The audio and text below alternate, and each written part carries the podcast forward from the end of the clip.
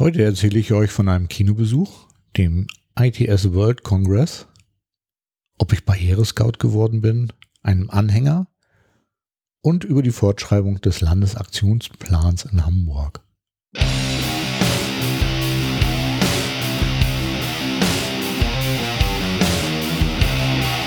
Das ist Hobbyquerschnitt. Episoden aus dem Leben eines Rollstuhlfahrers.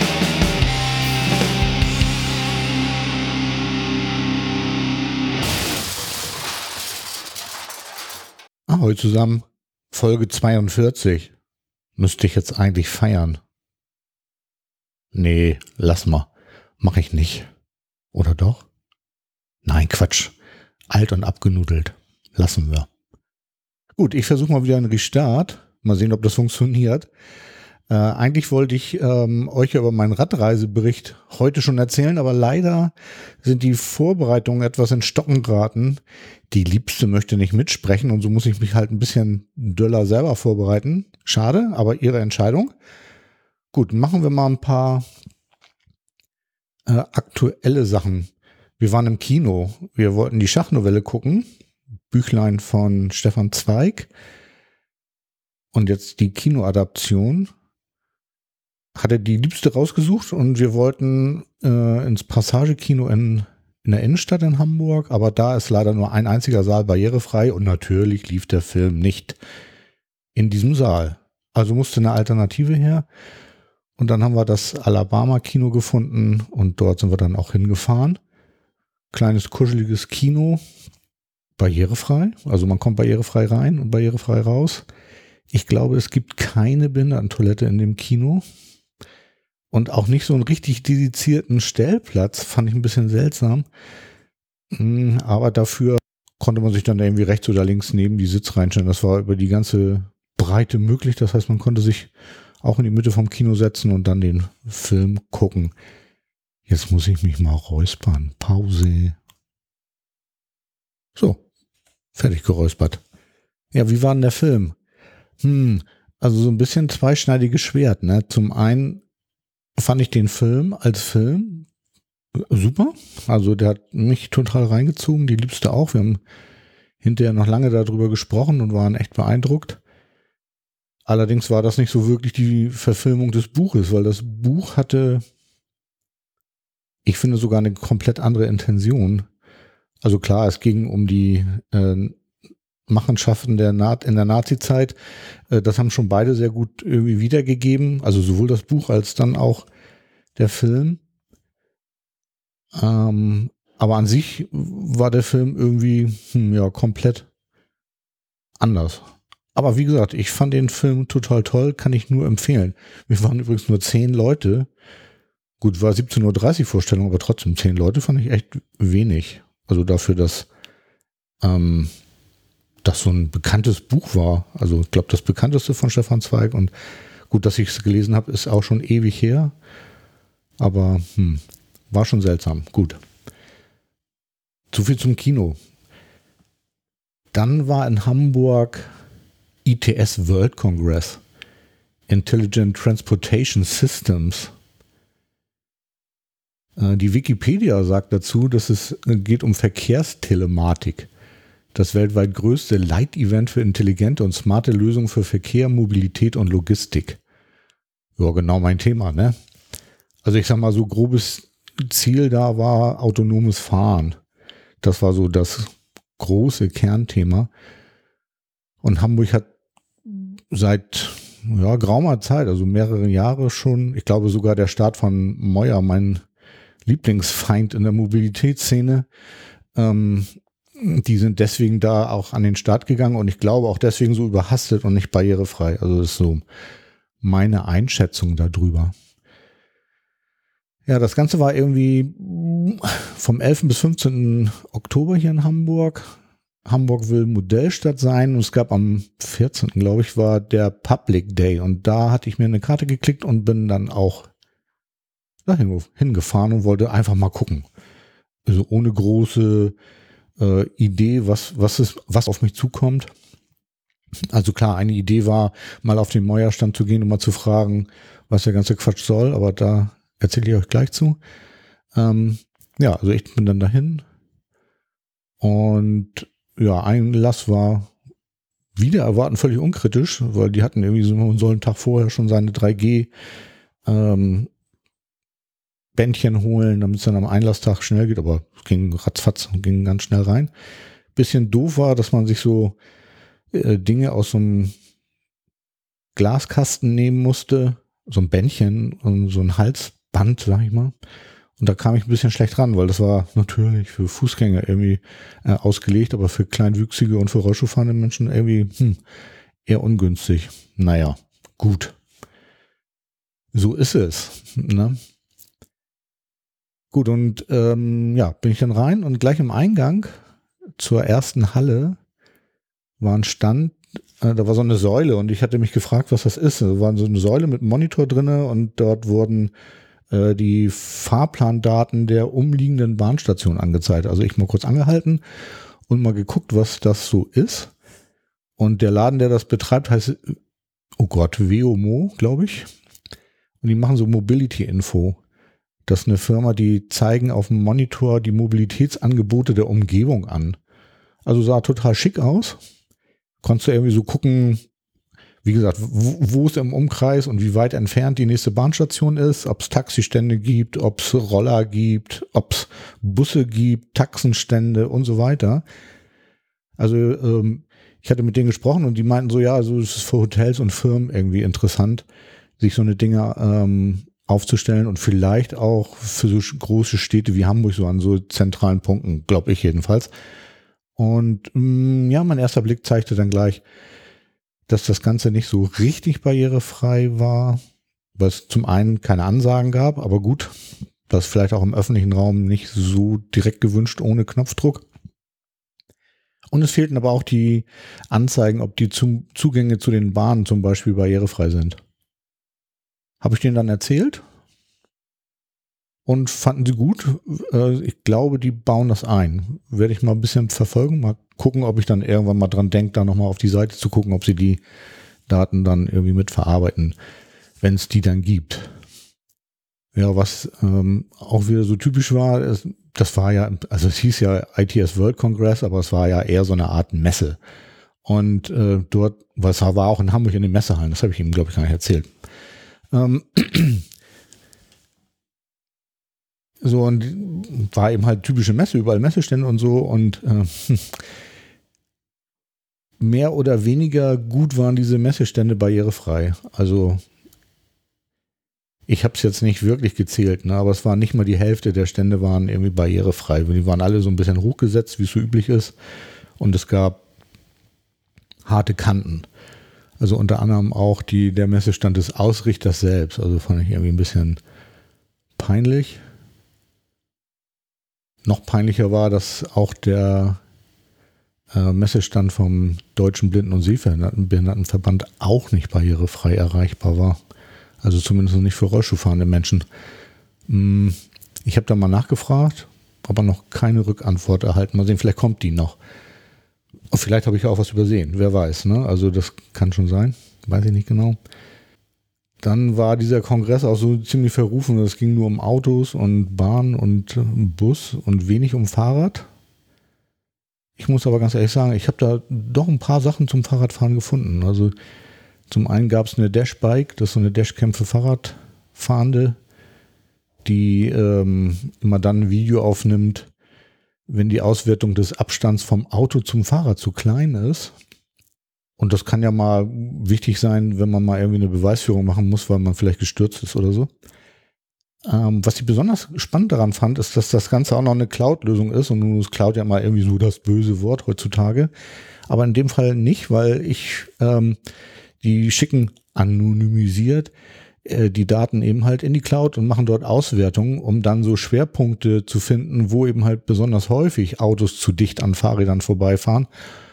Ähm, und man dann irgendwie vielleicht verkehrsplanerisch da irgendwie eingreifen kann. Fand ich irgendwie äh, cool. Dann gab es einen Stand von, von der Stadt Hamburg. Da bin ich auch stehen geblieben, weil ich ähm, wissen wollte, was das ist. Und stellt sich raus, ist auch ein Fahrradprojekt gewesen. Da geht es darum, dass man zukünftig, also angeblich stand, startet die öffentliche Beta-Phase im nächsten Jahr. Äh, grüne Welle für Fahrräder. Finde ich ein spannendes Projekt.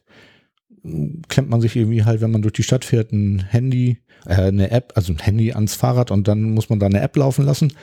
Und in der App wird dann angezeigt, wie schnell man äh, fahren muss, um die nächste Ampel grün zu erreichen. Und wird auch noch angezeigt, in wie viele Sekunden die ähm, quasi entweder grün oder rot wird. Und dann kann man eben halt die Fahrgeschwindigkeit anpassen. Dahinter verbirgt sich auch eine, ähm, so ein Forschungsprojekt der Uni Dresden, die auch äh, so Navigationsplanung machen wollen. Und ich hatte mich dann mit den Leuten unterhalten, die waren auch ähm, wir haben gut zugehört und äh, fanden die Idee halt auch ganz gut, sowas wie Handbikes mit reinzunehmen, weil äh, daran hatten sie natürlich äh, nicht gedacht. Ähm, und da es ja für Handbike fahrende Menschen vielleicht auch nochmal so andere Kriterien gibt als für Fahrradfahrende, ähm, haben sie jetzt überlegt, das Ganze dann auch mal mit einfließen zu lassen, weil das Projekt noch relativ am Start ist und solche Sachen eben halt ähm, da noch einfließen können. Ja, ich habe mich da mal auf die Mailingliste geschrieben und vielleicht kann ich ja tatsächlich noch das eine oder andere beitragen. Würde ich mich freuen. Hm, wo wir gerade Routenplaner hatten, ähm, was mir auch komplett neu war, ist, dass es einen Radroutenplaner äh, für Deutschland gibt, beziehungsweise geben soll, weil noch nicht ganz Deutschland dahinter liegt. Es ist dummerweise eher so die südlichen Bundesländer, aber im Norden scheint das noch nicht so äh, durchgegriffen zu haben. Ähm, das Coole daran ist, das ist auch ein, äh, ein Routenplaner fürs Handy und die ähm, zum Beispiel so Informationen mit einberechnen wie Höhenprofil, ähm, Höhenmeter und Streckenlängen. Ähm, man kann da so Sachen machen wie Steigung ver vermeiden. Und gut, das können jetzt auch andere äh, Radroutenplaner schon. Aber hier ist jetzt das Besondere, dass sie eigentlich äh, ihr, also das Outcome ist zwar dieser Routenplaner, aber die eigentliche Idee dahinter ist, äh, deutschlandweit auch sowas zu haben wie, wo sind Baustellen? Sprich, wenn jetzt eine Behörde eine Baustelle plant, dann kann das dort in der App schon direkt mit angezeigt werden, weil ja die Behörde dahinter steckt. Und das finde ich irgendwie eine ganz hervorragende Idee, weil das auch bei unserer äh, Radreise hier in Hamburg irgendwie eine Rolle gespielt hat. Aber davon später mehr. Also das fand ich auch eine ziemlich gute Idee. Also www.radroutenplaner-deutschland.de wäre mal so ein Tipp für Leute, die Radfahren. Und auch denen hatte ich mitgeteilt, dass es sowas wie Handbikes gibt. Und da vielleicht dann, gerade was Steigerungen angeht, äh, vielleicht nochmal ein besonderer Augenmerk drauf gelegt werden muss. Und auch was so Single Trails oder ähm, so Oberflächen äh, von, von Wegstrecken ist ja auch gerade für Handbikes nicht ganz unwichtig. Also das fand ich jetzt irgendwie ziemlich cool.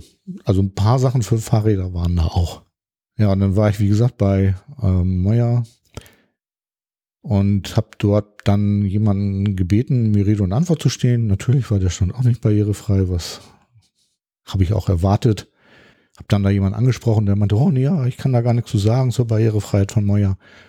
Äh, aber er hätte da einen zuständigen Mitarbeiter und der würde dann kommen und dann mit mir reden. Und war auch ein junger Mann, der total freundlich war und ähm, den habe ich dann gefragt und er meinte dann, ja, also ja, wir sie hätten so viel zu tun und ich, ja, bloß wenn man Barrierefreiheit nicht von vornherein bedenkt, dann wird's übel und teuer und ja, ja, ja.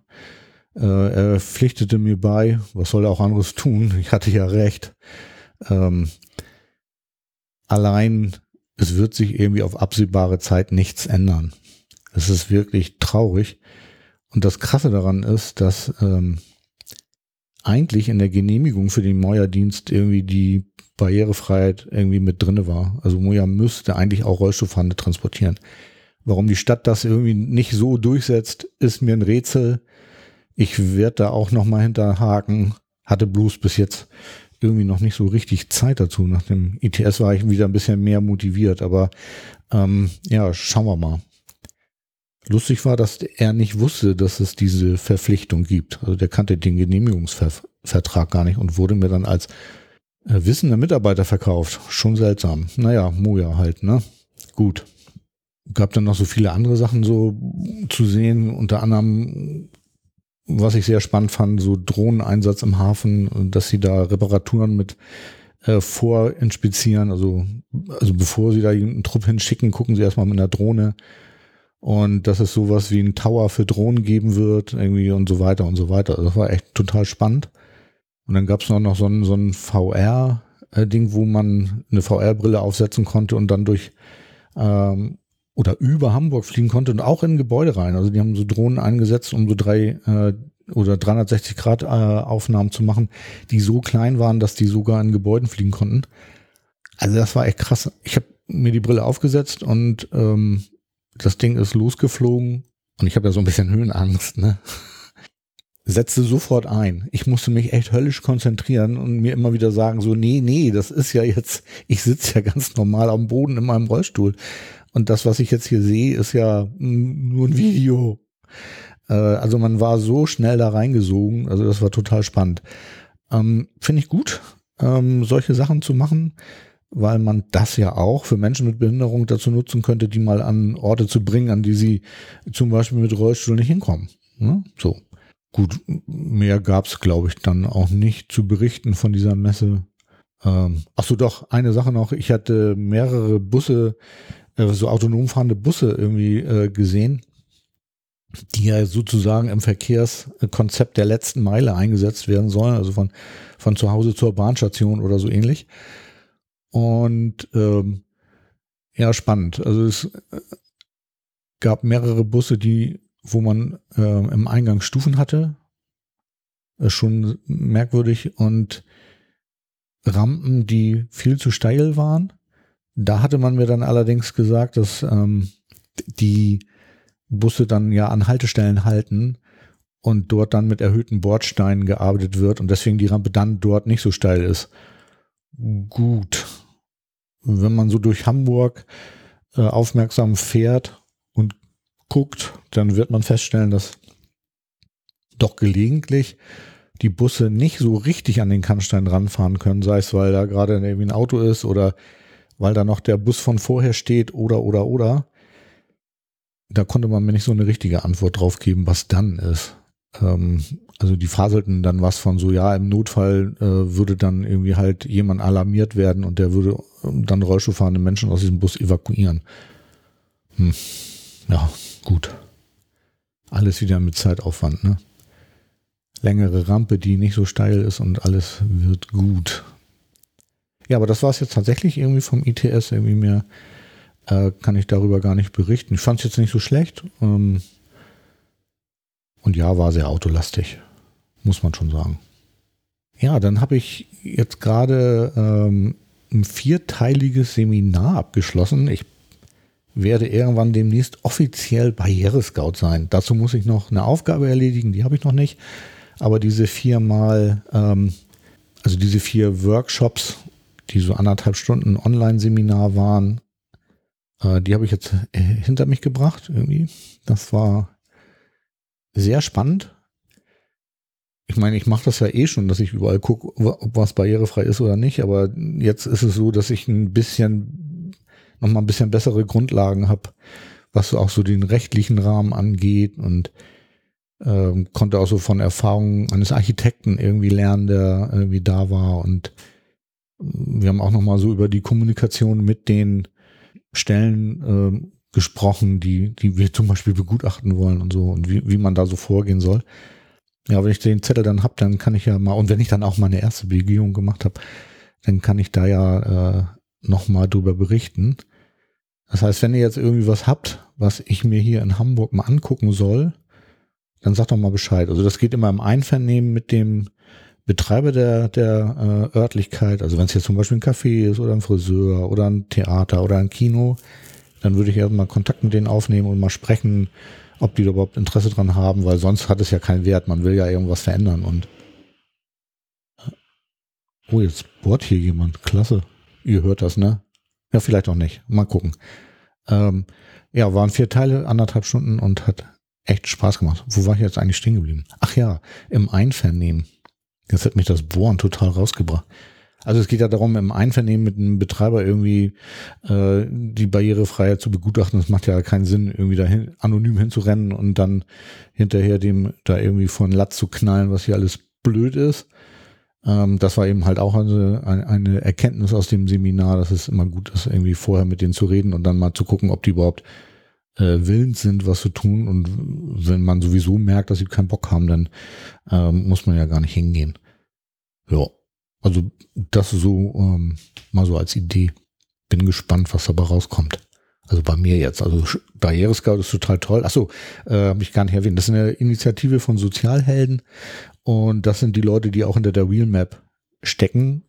Also Raul war ja hier schon mal im Podcast. Wir haben ja schon mal eine äh, Episode über den über die Wheelmap aufgenommen und das ist halt auch wieder ein Projekt aus Berlin. Und ich fand, haben sie super gemacht. Also das hat echt Spaß gemacht und 50 Leute waren da irgendwie in den Online-Veranstaltungen irgendwie und ähm, paar Leute kennengelernt. Es wird einen Discord-Channel geben, wo wir uns austauschen können und so. Ich bin gespannt. Wird toll. Ja, ähm, das kontroverse Thema Stadttour. Ähm, wir haben dieses Jahr, also kontrovers, weil das ja irgendwie so Fußgänger sitzen im Rollstuhl und so, ne?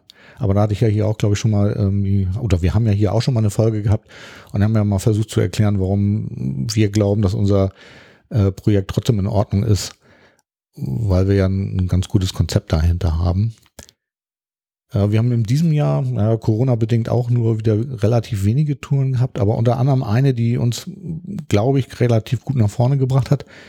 Wir hatten ein Architekturbüro da, die mit, warte mal eben, ja, mit 24 Leuten da waren. Also es ist ein großes Architekturbüro, die unter anderem sowas wie Schulen bauen und so.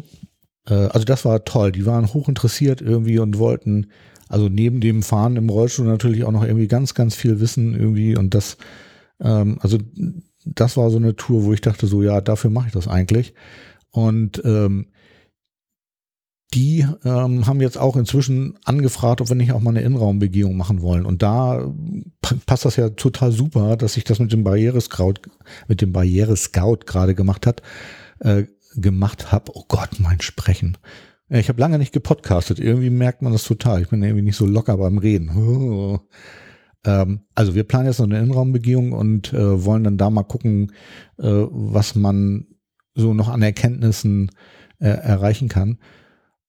Und dieses Architekturbüro hat uns dann auch nochmal weiter vermittelt an die Kammer hier in Hamburg und wir erhoffen uns dann auch nochmal Gespräche mit anderen Architekten äh, zu bekommen und dann wollen wir sehen, ob sich das Ganze dann irgendwie mal in die richtige Richtung entwickelt. Demnächst haben wir dann nochmal eine Schulklasse. Hm, da bin ich persönlich ein bisschen skeptisch. Achte Klasse, hm, meiner Meinung nach ein bisschen jung. Aber mal sehen. Wir werden es probieren und wenn das blöd ist, dann machen wir es halt nicht nochmal. Und Tara, wir haben jetzt einen Anhänger. Vorher haben wir ja immer die, die Rollstühle irgendwie aus der Hafen City, da gab es irgendwie so einen Kellerraum, wo die äh, Studenten dann die, die Rollstühle gelagert hatten und dann mussten immer mehrere dahin, um die Stühle an, äh, zu holen und dann wieder wegzubringen. Und jetzt haben wir einen Anhänger, einen geschlossenen Anhänger und den kann man dann hinter das Auto hängen und dann sind da die Rollis drinne und äh, stehen dann erstmal bei mir zu Hause auf dem Hof. Ah, noch so eine Aktion, wo ich mitgemacht habe.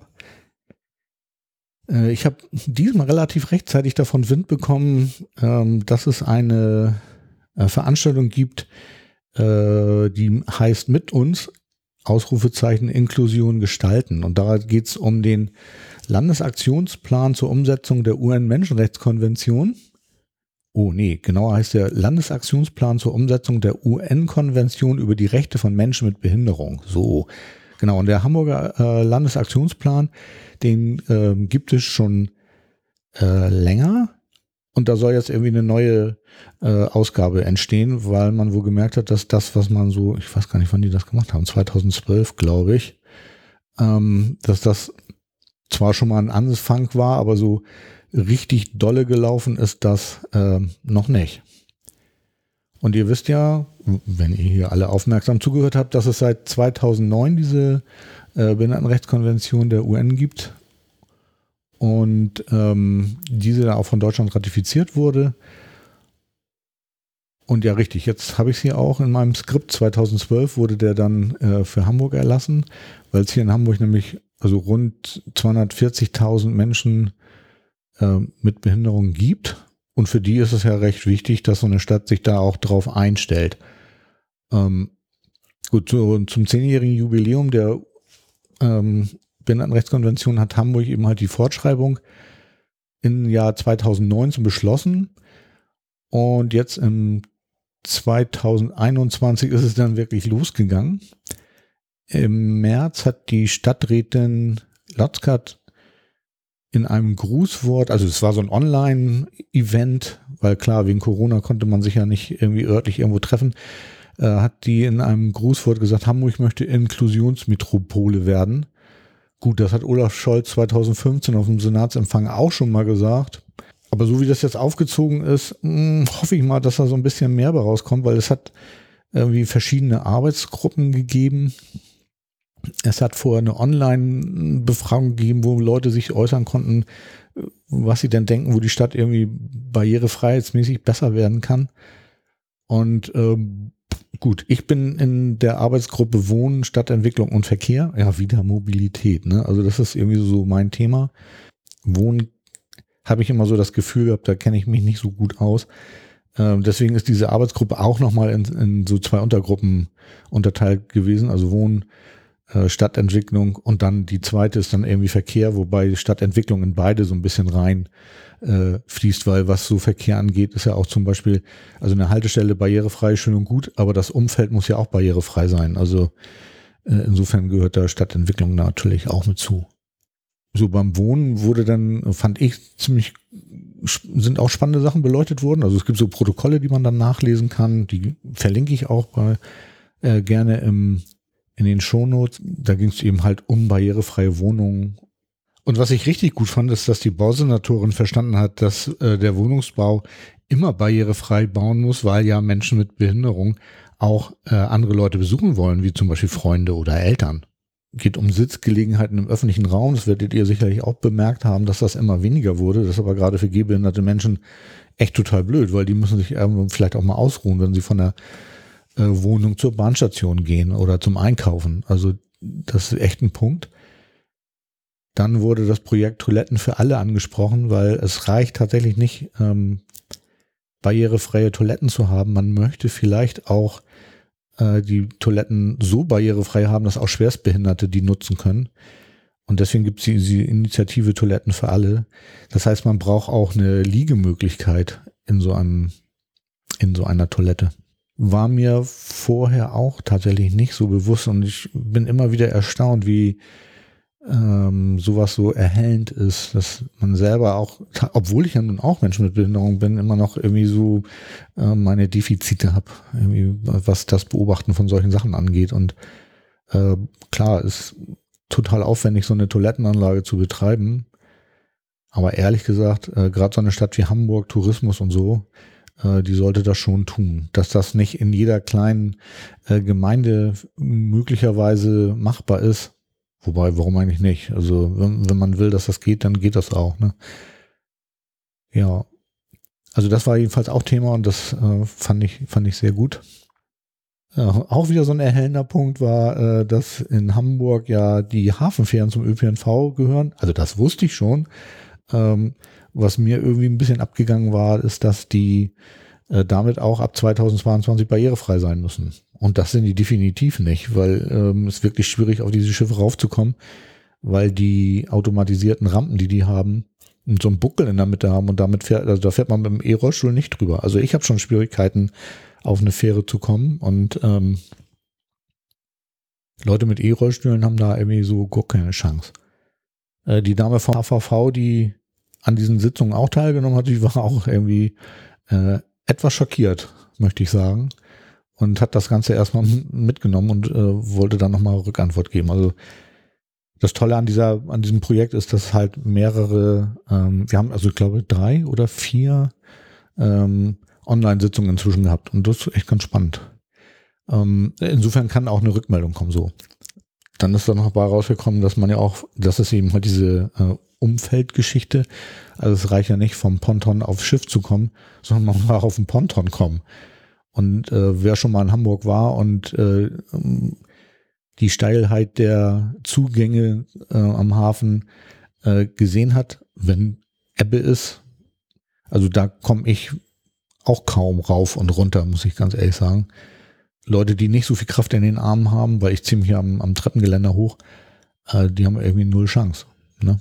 Dann ging es auch nochmal um so ein Zwei-Sinne-System. Ich weiß nicht, ich glaube, das habe ich hier noch gar nicht so richtig thematisiert. Ne? Also gerade ähm, was Barrierefreiheit angeht im öffentlichen Nahverkehr, ist das Zwei-Sinne-Prinzip irgendwie echt eine Forderung und auch zu Recht, weil äh, nur eine Ansage hilft hörbehinderten Menschen nicht und nur eine Anzeige auf dem Display, dann sind blinde Menschen wieder raus. Ne? Deswegen muss auch im Bus zum Beispiel ein Zwei-Sinne-System her und äh, das wird noch recht schwierig werden.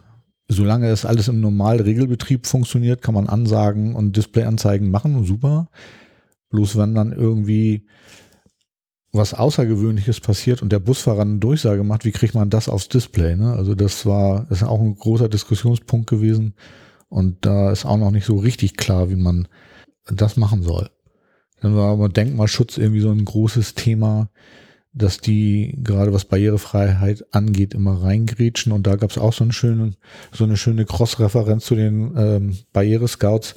Da hatte der äh, eine Architekt, der, äh, der an dem einen Tag quasi einen Vortrag gehalten hatte, der erwähnt, dass hm, Denkmalschutz wirklich ein Problem ist und man dort nur im Dialog klarkommt. Also da gibt's relativ verhärtete Fronten und die Denkmalschutzleute sind da irgendwie oft wenig bereit, irgendwie was zu tun und da wird man jetzt äh, mal gucken, was geht. Die Idee ist einfach zu gucken, wo Denkmalschutz schon mal zurückgesteckt hat und das dann ähm, für den eigenen Denkmalschutz als Beispiel äh, mitzunehmen. Fand ich eine ziemlich gute Idee. Ja, das Ganze ist noch nicht zu Ende. Ähm, wenn wir damit durch sind, werde ich das hier auch nochmal wieder berichten mal schauen, wann das soweit ist. Ich glaube, dieses Jahr äh, wird es noch fertig werden. Wann dann äh, der Landesaktionsplan äh, wirklich fertig ist, das weiß ich gar nicht. Aber auch da halte ich euch dann gern auf dem Laufenden. Ja, last but not least, ähm, ich habe mal wieder Stunk mit der Krankenkasse. Das ist echt. Gott, oh Gott, oh Gott, oh Gott. Ich habe so Wärmestrümpfe und ähm, da habe ich, glaube ich, irgendwie auch schon vor ewigen Zeiten mal drüber berichtet. Das sind so äh, Strümpfe, die so Wärmeeinlagen haben, die elektrisch betrieben sind. Ein bisschen kleine Akkus für, die ich dann in eine Tasche stecken kann. Und äh, da mir im Winter immer die Beine sehr schnell kalt werden, brauchte ich die. Äh, lange Rede, kurzer Sinn. Die sind jetzt irgendwie sechs Jahre alt und ich habe das Gefühl, dass der ein, also was heißt, ich habe das Gefühl, ich weiß, dass das eine Akkupack kaputt ist und ich habe auch das Gefühl, dass die Strümpfe nicht mehr so heizen, wie sie sollen. Also habe ich beim Hersteller angerufen und gefragt, ob die sowas auch prüfen können und ähm, meinten sie ja. Und dann habe ich bei der Krankenkasse angerufen und als ich dann das Wort ähm, elektrisch beheizte Kniestrümpfe erwähnt, da wurde dann sofort das Gespräch irgendwie, nee, das zahlen wir sowieso nicht und überhaupt. Und dann musste ich denen erstmal erklären, dass sie vor fünf Jahren oder sechs das ja äh, auch bezahlt haben und also der Mitarbeiter war überhaupt, der wollte mir gar nicht zuhören. Es war wirklich ganz, ganz schlimm ich habe mit Engelszungen auf den eingeredet, dass er mir mal zuhört. Und dann habe ich irgendwann bin ich damit durchgedrungen, dass ich hier ein Schreiben vorliegen habe, wo die das damals bezahlt haben. Das heißt, es hat da ein Widerspruchsverfahren gegeben und dann hat eine Institution der Krankenkasse ähm, dem Widerspruch dann abgeholfen. Mit anderen Worten, sie haben die Strümpfe bezahlt. Nicht voll, ne, aber zu einem, ich glaube 80 Prozent oder so haben die damals bezahlt und 20 Prozent musste ich selber bezahlen. War auch okay für mich und ähm, so wollte ich das jetzt auch halten. Das heißt, ich wollte auch gar nicht mit dem diskutieren, äh, ob sie das zahlen und wie sie das zahlen, sondern ich wollte lediglich von dem wissen, was ich aufs Rezept draufschreiben muss, was ich ja jetzt von meinem Arzt besorgen muss, äh, damit die Krankenkasse damit was anfangen kann. Das Gespräch war ungefähr eine Viertelstunde, bis ich den soweit hatte, dass er mir den Text äh, gesagt hat, der dann aufs Rezept kam. So, dann habe ich das Rezept geholt und zur Krankenkasse geschickt. Und was kam dann zurück? Ja, mit dem Rezept können sie nichts anfangen. Irgendwie, hm, ich müsste ein Sanitätshaus haben Und auch das hatte ich ihm vorher erzählt, dass ich ja kein Sanitätshaus in dieser Angelegenheit habe, weil ich ja direkt mit dem Hersteller Kontakt habe und so weiter und so weiter. Also ich hatte einen Anwalt oder meine Anwältin eingeschaltet irgendwie und die hat dann gemeint, naja, ich könnte ja jetzt nochmal erstmal freundlich irgendwie ein Angebot von dem Hersteller hinschicken und mal sehen, was sie sagen. Das habe ich jetzt gestern gepaart, äh, getan und nun bin ich mal äh, gespannt, was dabei rauskommt. Ja, und dann bin ich wirklich tatsächlich am Ende Achso, nee, einen habe ich noch zum Schluss. Ich glaube, ich habe das hier auch schon mal erzählt, dass ich ähm, ja so ein Lammfell habe, was ich mir in den Rollstuhl reinlege, damit es im Winter ähm, nicht so kalt ist. Und war es die letzten Tage wirklich richtig eisekalt hier in Hamburg. Also habe ich mir mein Lammfell reingelegt. Und kaum hatte ich das Lammfell drin, schon wird es richtig warm. Wenn ich hier so rausgucke, ist allerbestes Wetter und ich kann das Lammfell erstmal wieder rauslegen. Ne? Ja, so ist das. Aber ich freue mich über das schöne Wetter. Also Leute, vielen Dank, dass ihr bis hier zugehört habt. Ich wünsche euch alles Gute, bleibt schön gesund und äh, wir hören uns. Ne? Bis dann und immer schön groovy bleiben.